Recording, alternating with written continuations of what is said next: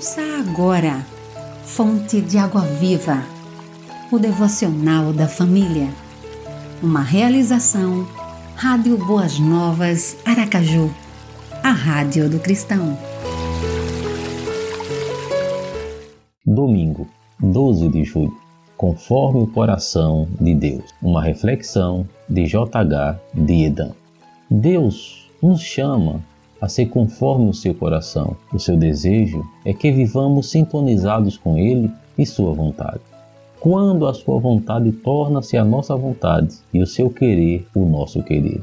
No entanto, coisas desagradáveis podem acontecer e aos poucos podemos perder essa sintonia, tornando-nos contrários ao seu coração e oponentes ao seu querer. Os problemas, as frustrações, as mágoas e tantas coisas pode alterar o rumo da nossa vida cristã e então, quase sem perceber, abandonamos Deus ou o colocamos de lado, como se fosse culpado por nossas próprias mazelas. As coisas negativas da vida acabam por embaçar a visão sublime que antes tínhamos de Deus. A experiência nos ensina algumas coisas práticas. Deus nos ama e espera o mesmo de nós. Ele não resolve o problema do coração amargurado, mas está sempre disposto a perdoar.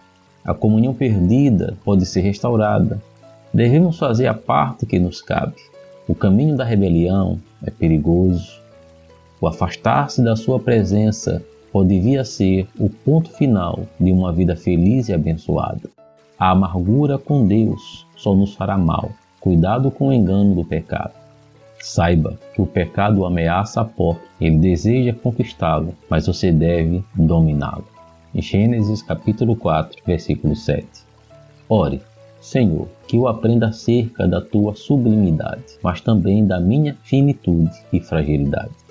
Narração Pastor Wellington Santos, Primeira Igreja Batista do Corumbá, no Mato Grosso do Sul.